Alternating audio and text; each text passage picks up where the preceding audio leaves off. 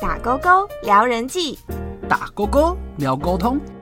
本节目由世新大学口语传播暨社群媒体学系指导，毕业展演组策划自播。就让我们一起打勾勾。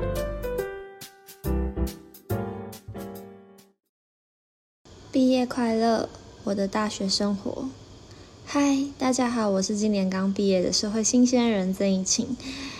今年呢，因为疫情，所以所有的毕业典礼都改为线上毕业典礼的模式，非常的可惜。那时候还在学的时候啊，经常幻想跟大学同学、跟朋友啊一起穿着学士服，手拿学士帽向空中丢，然后喊着“我们毕业了”的口号。那时候也想着谢师宴到底要去吃什么好吃的，然后可能吃饱还可以去续摊唱歌。但一切实在是来得太突然，好突然的就改成线上远端教学，好突然的远端教学就。变成到学期末了，连幻想好久的毕业典礼也没有了。回想我的大学四年啊，其实四年说长不长，说短也不短，但我真的感觉就恍然一世，四年就这样结束了。还记得那时候，当初准备上大学前那种期待又兴奋的心情，因为以前在苗栗，我的家乡，我每天都是很固定的。往返家里跟学校也没有什么自己的时间，然后每天都好像在家人的监视底下过生活，好不容易就可以到台北一个人独自生活，我非常的期待。那因为啊，我是北漂的学子，上大学前来台北次数真的是可以说是五根手指头都数得出来，完全可能来个五次而已吧，也没有什么机会可以来台北啊，我也没有朋友在台北。只有偶尔来九九家的时候才会去台北。那那个时候的我啊，对台北真的是人生地不熟，我连捷运公车线路都看不懂。然后在台北火车站还会迷路走不出去，因为北车真的真的太像迷宫了。然后有超多指标，完全都看不懂。我只要进去就出不来耶，而且还会迷路，超级危险的。嗯，那当初为什么会想要填世新的口传系呢？其实那时候高中我是用繁星的方式来选大学，那个时候就是学测成绩已经出来了，其实我还不太知道自己想要读什么科系，就是很迷惘，也不知道未来自己会做什么，所以在选大学的时候就真的。不知道选什么科系，因为我的家人也是非常的开放，给我自己选，他们没有要求我说必须选什么系，他们觉得我想要读什么就去读什么，所以我那时候就是在想，我到底要读什么学校，什么科系。那那时候我有在网络上看到我很喜欢的。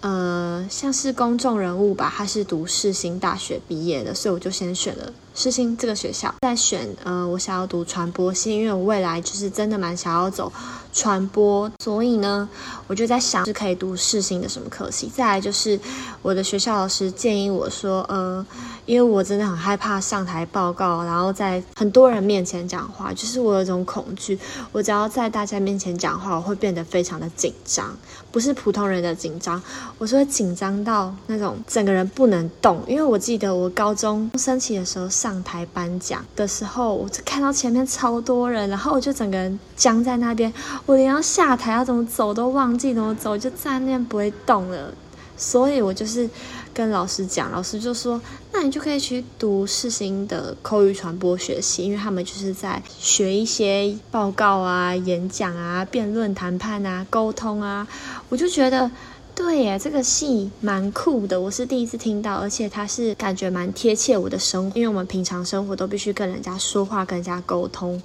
然后就觉得可以学到这一方面这么贴切生活的一些知识。是蛮不错的，所以我就选了事情的口语传播学系。如果说高中跟大学的差别的话，我觉得是我变得比较独立，因为过去真的我以前在苗栗的时候啊，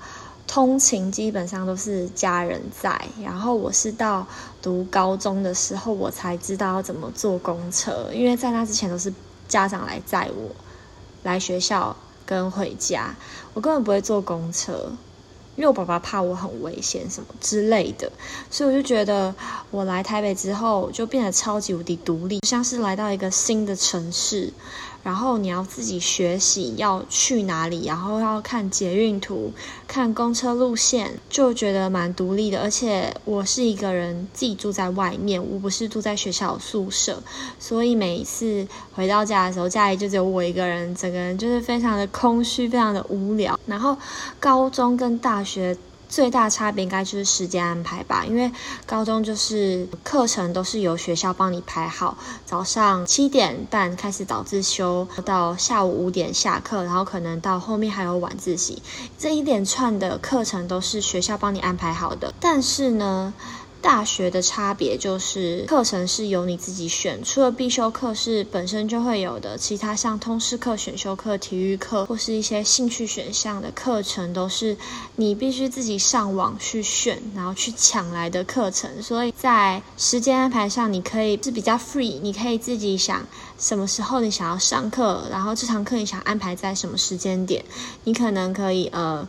一二三，星期一二三都有上课，四五不排课，你就可以去安排做其他事情。像是我有空闲，像大四下学期比较空闲的时候，我就帮我自己安排礼拜一二有课，然后三四五就是不上课，其他不上课的时间点，我就可能去咖啡厅读书啊，或去健身房运动。那个时候大四下学期的时候，我就已经开始有在打工了。就其实我一直都在打工，只是我找了一个比较稳定的工作，时间比较固定。那再来就是我跟家人的见面时间跟机会就相对真的是少很多，因为我其实跟家人的感情非常好，然后我非常黏我的家人，所以来到大学读大学之后，就可能一个礼拜就回家一次，就非常珍惜回家的时间。然后可能到大三、大四啊，开始要上课啊，开始要安排自己的事情。越来越少时间回家了，越来越少机会可以回家，然后就变成改成用视讯啊通话的方式。再，我觉得应该就是经济方面吧，就是 台北的物价真的比较高，因为那时候高中的时候可能每个月只有一千块的零用钱，可能我现在来到台北啊读大学之后，可能一天就会花一千块。台北的物价真的好高，而且因为你可以很有空闲，或是蛮自由，比高中，因为高中都是一直在读书嘛，然后大学你有很多时间可以安排做其他事情，所以你你会花钱的机会就相对变得很多，就觉得经济上会有点困难，所以我才开始在外面打工赚钱存钱。我觉得我的大学生活其实过得蛮有意义的，我其实参加了蛮多有关于学校的。活动啊，或者是课外的活动，比如说系上活动就是系考啊，然后还有啦啦队。然后系考的话，我觉得蛮有趣的，就感觉像是，呃，像是学长姐带学弟妹进入这个系的一个前导吧，就是让我们有更多的机会可以。认识学长姐还有同届的同学们，在系考啊，我们被分配就是不同的组，你没办法跟自己原本认识的同学跟朋友同一组，你就就是跟同届然后不认识的人同一组。我也因为系考所以认识了很多不同的，还有遇到一些朋友，就是之后上课的同学啊，还有学长姐，就觉得系考蛮棒的。再来就是啦啦队啊，啦啦队就真的。是一个可以长篇大论的一个活动，拉拉队真的是占满我，就是在我的心里的分量是最重，因为我拉拉队就真的是每天晚上都要练习，从下午开始练到可能半夜，然后那时候也没办法回家，但是啦啦队真的是一个凝聚力非常强的地方，每天都在练习，但是我真的是每天保持着一颗非常开心的心情在练啦啦队，然后。在拉拉队的过程中啊，我就是可以感受到，呃，口传系的力量。不管是学长姐，还是跟你就是同一届的朋友伙伴们啊，反正大家就是非常有凝聚力，在啦啦队比赛上面，我们也很开心，可以为学长姐、为口传系拿回我们的冠军。然后我还记得我那时候就是瘦了蛮多，就蛮开心的。对，再来就是哦。